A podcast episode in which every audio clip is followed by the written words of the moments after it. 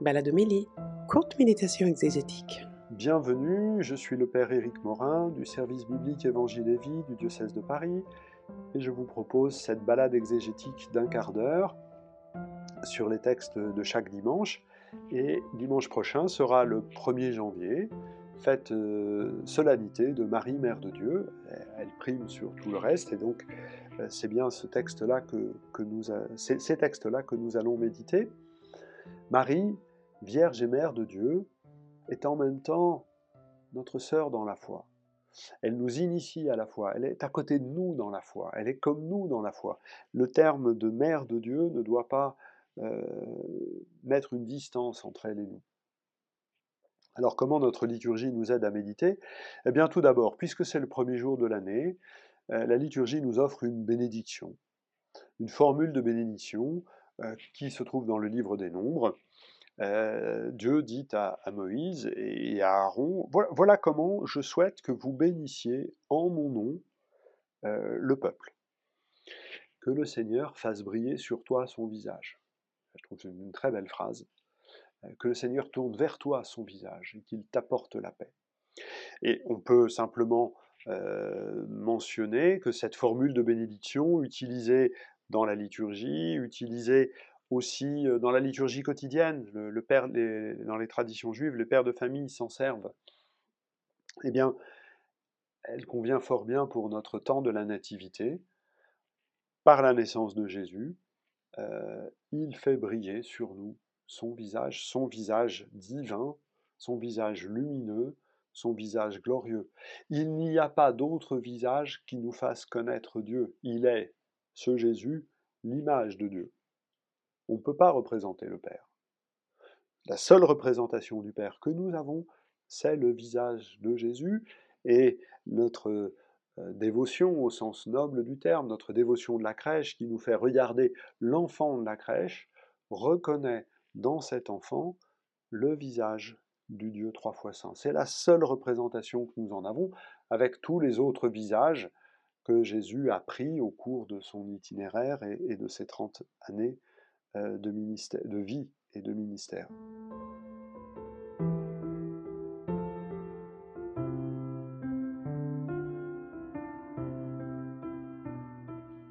La deuxième lecture, tirée de la lettre aux Galates, est le seul texte de Paul euh, qui mentionne euh, la naissance de Jésus né d'une femme. On ne peut pas faire plus, plus générique que ça. Hein. Jésus né d'une femme, c'est une manière de dire pour Paul, et c'est important à cet endroit-là du développement de la lettre aux Galates, de dire que Jésus est pleinement, humain, est pleinement humain. Et le texte précise, né d'une femme soumise à la loi de Moïse. Et cette soumission à la loi de Moïse est une soumission au Père qui a donné la loi à son peuple. Et donc, et c'est pour ça que le, texte euh, nous est proposé en ce dimanche euh, de la sonalité de Marie, Mère de Dieu, il y a comme déjà l'affirmation des deux natures. C'est pas du tout ça que Paul veut dire, mais nous pouvons le relire comme ça. Le Christ est pleinement homme, né d'une femme, et il est pleinement Dieu, obéissant au Père. Peut-être l'expression la plus importante que nous pouvons accueillir en ce premier, pour ce premier jour de l'année, c'est la plénitude des temps. La plénitude des temps, c'est le moment où le Père l'a décidé. Alors c'est là que ça nous permet de remettre le texte dans son contexte. Paul fait l'opposition entre, enfin, essaye de décrire ce qui s'est passé au baptême. Avant le baptême, nous étions esclaves et maintenant nous sommes fils. Esclaves du péché, maintenant nous sommes fils. Or, dans les sociétés euh, gréco-romaines, euh, les enfants, esclaves ou fils, n'étaient pas distingués. Ils n'avaient pas de droit, ils n'étaient pas sujets de droit. Ils étaient la propriété du pater familias. Quand le père le décidait, il constituait son fils héritier, et c'était là véritablement un acte de filiation par lequel euh, le fils devenait fils et héritier sujet de droit. Eh bien, c'est cette image que prend euh, Paul en disant par l'incarnation de Jésus, on atteint, on a le moment, la plénitude des temps, où Dieu décide d'établir héritiers celles et ceux qui croient en son Fils. Et donc, nous avons reçu, par cette présence de Jésus, l'Esprit, l'Esprit qui nous fait appeler Père, et donc nous sommes plus esclaves et nous sommes fils. Voilà le, raisonnement rapidement résumé, peut-être trop rapidement. Euh, euh, la présence de Jésus a le pouvoir de nous transformer et de nous faire devenir fils. C'est l'expérience que nous avons euh, dans le Notre Père.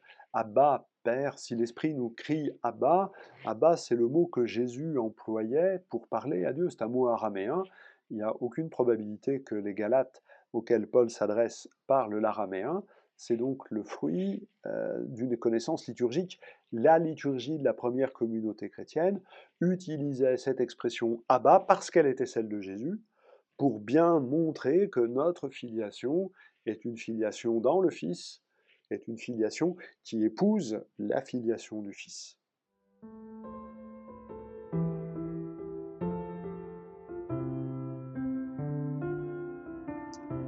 C'est donc dans l'Évangile euh, que, de manière plus, facile et plus explicite, la liturgie nous invite à, contempler la, Vierge Marie et l'enfant Jésus qui est à côté d'elle, puisqu'on est toujours dans euh, l'épisode de la Nativité, euh, là exactement où s'est arrêté l'évangile de la nuit de Noël. Les bergers ont eu l'apparition qui leur dit de se rendre voir le signe qu'est l'enfant déposé dans la mangeoire, et les voilà qu'ils arrivent et qu'ils trouvent comme l'ange leur avait, leur avait annoncé. Donc en fait, la liturgie fait une séquence, mais il est bon, ça peut être profitable, de relire le texte dans, sa séquence.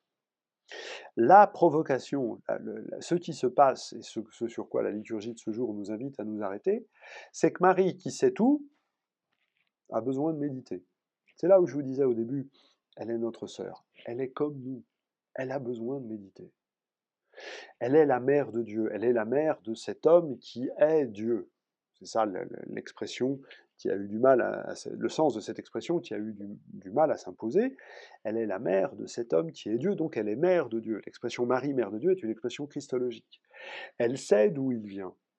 Elle sait que son fils, c'est euh, le visage de l'amour, euh, non pas d'un homme et d'une femme, mais, de Dieu et, d'elle et à travers elle de toute l'humanité. Elle sait cela et elle a besoin de méditer les événements dans son cœur. Euh, elle a besoin, elle cherche le sens. Elle se laisse dérouter. Et elle n'a pas fini de se laisser dérouter quand on pense à la prophétie de Siméon. Mais au milieu de tout cela, elle obéit. L'enfant reçut le nom de Jésus, le nom que l'ange lui avait donné avant sa conception. Voilà, on obéit. C'est tout. Et le signe qui est donné à méditer, en tout cas pour les bergers, eh, c'est Jésus déposé dans une mangeoire. Si vous relisez le texte dans la totalité, euh, celui de la nuit de Noël et celui de ce dimanche, vous avez trois fois la mention de la mangeoire. Et qu'est-ce qu'on met dans les mangeoires? On met ce qui se mange. Là encore, de manière narrative, de manière allusive, Luc nous dit bah, si on a mis Jésus dans la mangeoire, c'est pas ce qui se mange. C'est pas le discours sur le pain de vie de Chant, mais c'est la même réalité qui nous est présentée.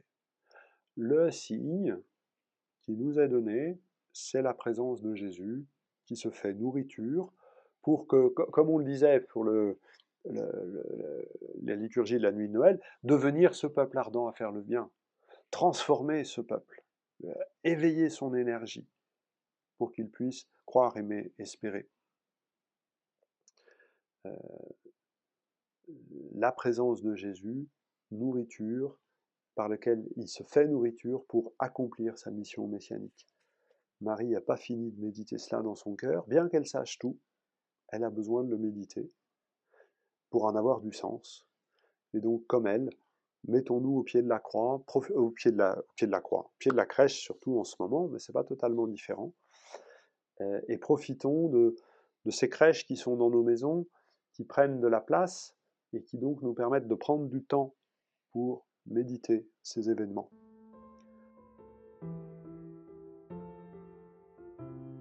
Je vous souhaite euh, de belles fêtes de fin d'année. Vous écouterez ce podcast avant le 1er janvier, peut-être, peut-être pas. En tout cas, puisque c'est pour la dimanche du premier euh, de l'an, je vous souhaite à tous une belle et sainte année 2023. Merci de votre fidélité. À bientôt. Malgré les crises que nous traversons, vous avez été nombreux à soutenir l'Église catholique dans ses missions. À vous tous qui avez donné, merci.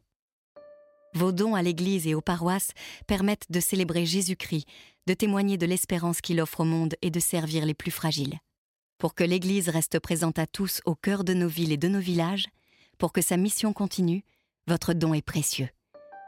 Rendez-vous sur denier.catholique.fr.